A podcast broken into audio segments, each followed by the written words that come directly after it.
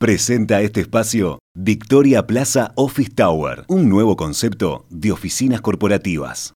En las últimas semanas se intensificaron las discusiones sobre el bajo valor del dólar en Uruguay y el papel que juega la política monetaria en esa caída del tipo de cambio que afecta a la competitividad de empresas uruguayas. Desde el Ministerio de Economía y Finanzas y desde el Banco Central se plantea que la política monetaria tiene poco o nada que ver con la caída del dólar, mientras que entre los analistas se observan posiciones diferentes.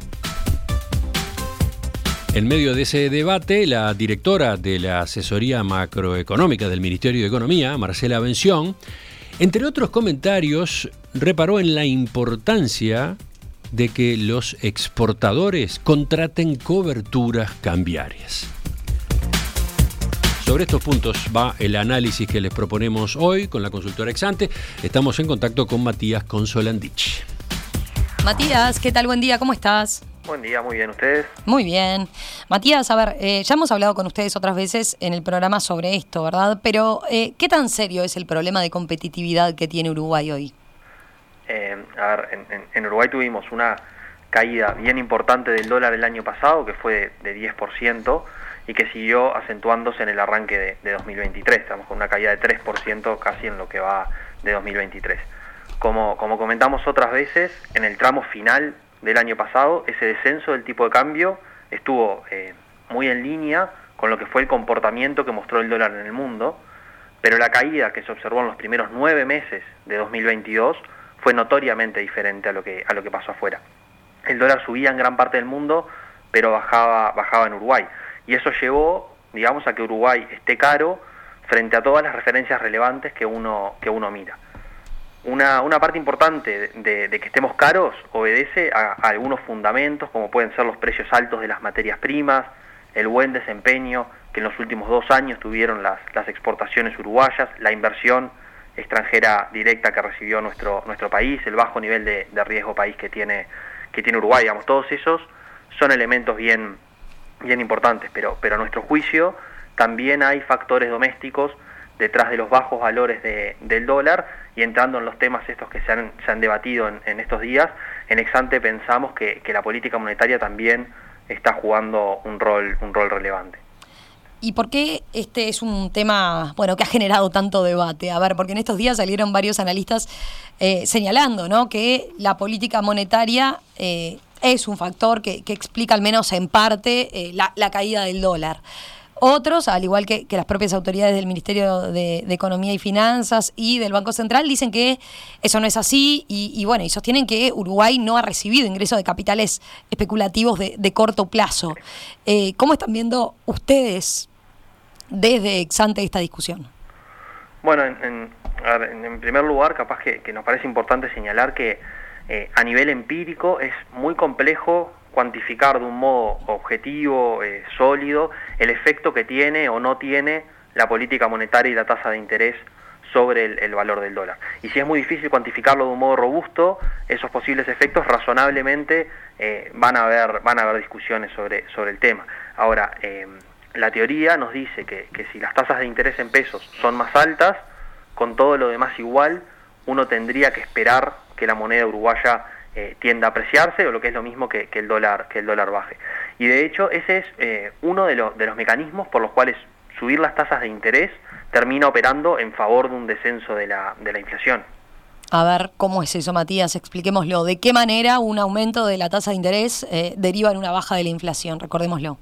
De, varias maneras, mira, cuando, cuando, el, cuando el Banco Central sube la tasa de interés, se despliegan tres mecanismos o, digamos que lo que llamamos tres canales de, transmisión de la, de la, política monetaria. En, en, primer lugar, el crédito se encarece, eso lleva a que las familias, que las empresas tomen menos crédito, lo que le quita dinamismo a la, a la demanda interna. Lo que pasa con ese canal en Uruguay es que es muy débil, porque, porque el stock de crédito del sistema financiero, cuando consideramos bancos y empresas administradoras de créditos, eh, a fines del año, al cierre del año pasado, totalizaba unos 22 mil millones de, dólares. De ese total de 22 mil millones, 10 mil millones están en dólares y por tanto su, dinámica eh, no se ve afectada por, las tasas en pesos que fija el, Banco Central. Y los otros 12 mil millones están en moneda nacional. Pero el crédito en moneda nacional, digamos, de ese total de, de 12 mil millones, hay una gran parte que son créditos hipotecarios, que están en unidades indexadas, que están a plazos muy largos, y hay otros créditos al consumo que también están en, unidades indexadas. Entonces, el, stock de crédito en pesos nominales, que es el que realmente se ve afectado por la, por la política monetaria, es un volumen de crédito eh, mucho más pequeño. Y por esa razón decimos que, el canal crediticio de la política monetaria en Uruguay es, débil. Dicho eso, además, ese crédito subió fuertemente el año pasado a pesar de estas mayores tasas de, interés que, estamos comentando. Ahora, otro, otro canal, otro de los canales, digamos, de transmisión es el canal de, expectativas. Las, las expectativas sobre la inflación futura inciden en la inflación de cada momento del tiempo. Entonces, cuando, cuando el Banco Central sube las tasas de interés, se supone que las expectativas de inflación se ajustan a la baja y eso ayuda a que efectivamente baje, baje la, inflación. Este es un canal sobre el cual el Banco Central está tratando de, operar. Sobre este canal, sin embargo, hay eh, bastante consenso de que por ahora es, es poco potente en, Uruguay. Y después tenemos un tercer canal, que es el canal cambiario, que es producto de que, eh, en términos comparativos, una tasa de interés en pesos más alta hace que sea más atractivo eh, invertir en pesos y eso induce a una baja del dólar que ayuda reducir la, inflación.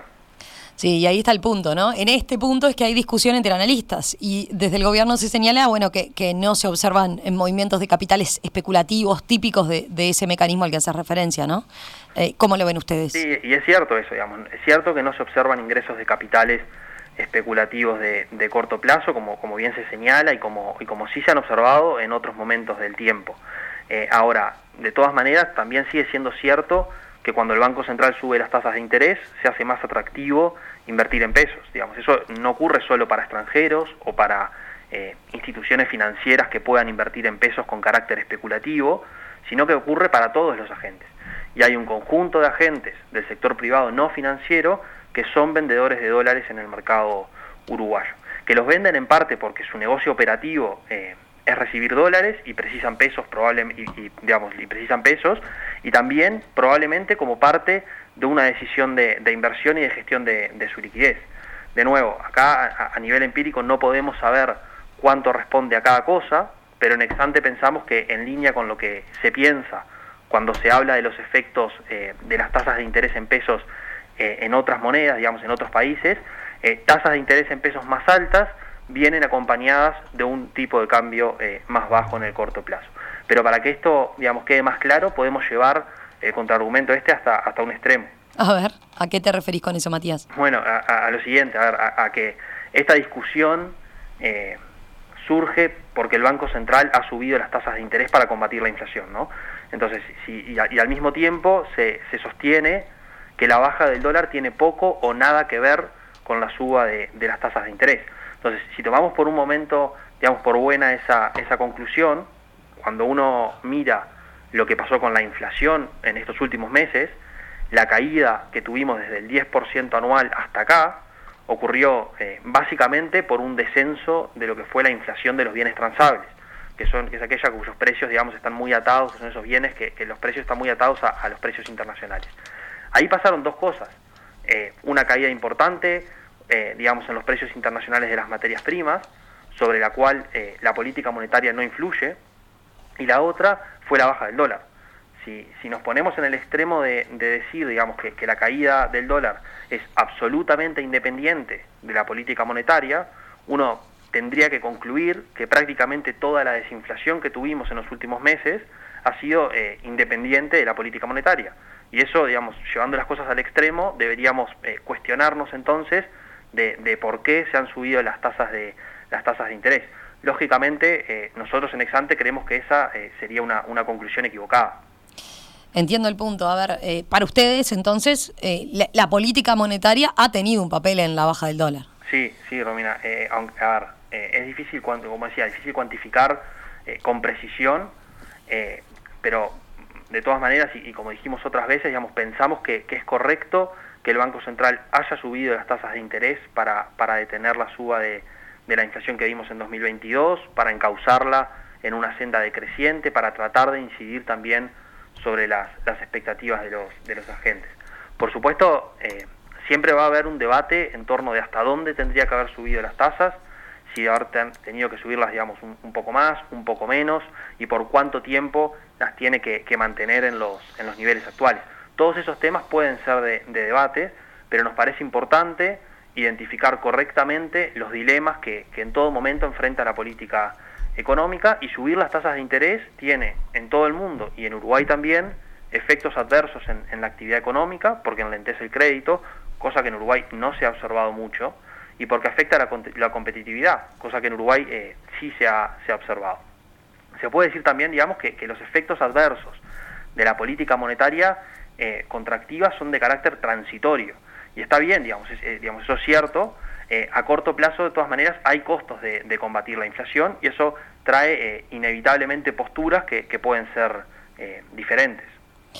Ya para ir cerrando, Matías, y, bueno, un poco también eh, teniendo en cuenta lo que ha estado arriba de la mesa, ¿no? que ante esta situación de baja competitividad están los, las coberturas cambiarias, ¿no? Eh, este instrumento que ha, aparecido, se ha discutido al respecto, eh, para contrarrestar esto, el, riesgo cambiario por parte de los exportadores. ¿Cómo observan ustedes esa, esa herramienta, este, eh, este elemento, eh, capaz que podemos empezar primero explicando lo que son las coberturas cambiarias. Bien, eh, en, una, en, una, cobertura cambiaria uno puede comprar o vender dólares a futuro. Entonces, ¿cuál es el precio en el cual uno compra o, vende? Bueno, es, el precio de hoy, del dólar de hoy, digamos, más un componente que surge de la diferencia entre las tasas en pesos y las tasas en dólares. Como en Uruguay las tasas en pesos son siempre mayores que las tasas en dólares, el precio de venta de un dólar a futuro siempre es mayor del, precio de venta de un dólar de, hoy. Eh, ¿Y por qué se usan poco en Uruguay? ¿Hay algún tema, digamos, cultural de los empresarios, como se sostiene desde el gobierno, o hay otros motivos que terminan operando? Se usan poco, sí. Eh, nosotros en Exante no, tenemos una explicación clara de por qué se usan tan poco, pero en general somos un poco reticentes a recurrir a argumentos de índole cultural porque quizás eh, sean pertinentes, pero podemos terminar atribuyendo a factores culturales cosas que simplemente digamos, no, logramos comprender. Eh, dicho eso, capaz que a, nuestro juicio es claro que, los sectores exportadores deberían utilizar más las coberturas cambiarias.